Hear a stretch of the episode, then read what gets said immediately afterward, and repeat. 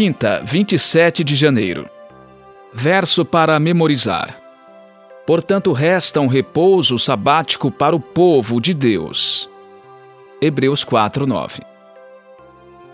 Uma antecipação da nova criação.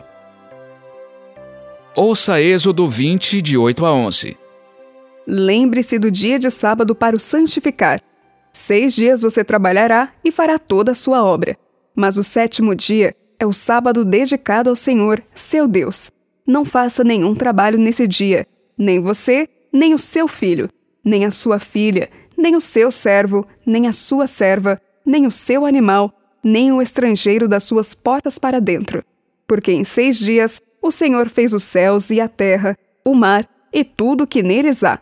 E ao sétimo dia descansou. Por isso, o Senhor abençoou o dia de sábado e o santificou.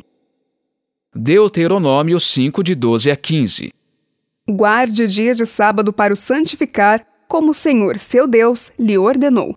Seis dias você trabalhará e fará toda a sua obra. Mas o sétimo dia é o sábado dedicado ao Senhor, seu Deus. Não faça nenhum trabalho nesse dia, nem você, nem o seu filho, nem a sua filha, nem o seu servo, nem a sua serva, nem o seu boi, nem o seu jumento, ou qualquer outro dos seus animais, nem o estrangeiro das suas portas para dentro, para que o seu servo e a sua serva descansem como você. Lembre-se de que você foi escravo na terra do Egito e que o Senhor, seu Deus, o tirou de lá com mão poderosa e braço estendido. Por isso, o Senhor, seu Deus, ordenou que você guardasse o dia de sábado. Hebreus 4, de 8 a 11. Ora, se Josué lhes tivesse dado descanso, não falaria posteriormente a respeito de outro dia. Portanto, resta um repouso sabático para o povo de Deus, porque aquele que entrou no descanso de Deus, também ele mesmo descansou de suas obras, como Deus descansou das suas.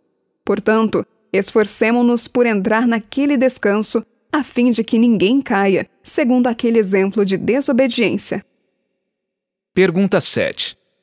Segundo essas passagens, que diferenças encontramos quanto ao significado do descanso sabático? Êxodo e Deuteronômio nos convidam a olhar o passado e descansar no sábado para celebrar as obras da criação e da redenção. Hebreus 4, de 9 a 11, no entanto, nos convida a olhar para o futuro. Diz-nos que Deus preparou um descanso sabático vindouro e sugere uma nova dimensão para a guarda do sábado.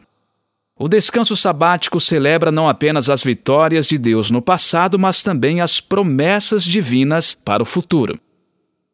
A dimensão futura da observância do sábado sempre existiu, mas muitas vezes foi negligenciada. Após a queda, passou a ser a promessa de que Deus um dia restauraria a criação à sua glória original, por meio do Messias. Deus nos ordenou que celebrássemos seus atos de redenção por meio da observância do sábado, pois esse dia aponta para a culminação da redenção em uma nova criação. A observância do sétimo dia é uma antecipação do céu neste mundo imperfeito. Isso sempre foi claro na tradição judaica. Na obra Vida de Adão e Eva, escrita por James Charles Worth, escrita por volta dos anos 100 a.C., lemos: abre aspas. O sétimo dia é um sinal da ressurreição, o descanso da era vindoura. Fecha aspas. Outra fonte diz que a era vindoura é, abre aspas, o dia que é descanso sabático para a eternidade. Fecha aspas. Uma fonte posterior diz, abre aspas, Israel disse perante o santo, bendito seja ele, mestre do mundo, se observarmos os mandamentos, que recompensa teremos? Ele lhe disse: O mundo vindouro. Disse-lhe: Mostra-nos como ele é. Ele lhes mostrou o sábado. Fecha aspas. O sábado é celebração, alegria e ação de graças. Ao observá-lo, demonstramos que cremos nas promessas de Deus, que aceitamos o dom da graça. O sábado é a fé vibrante.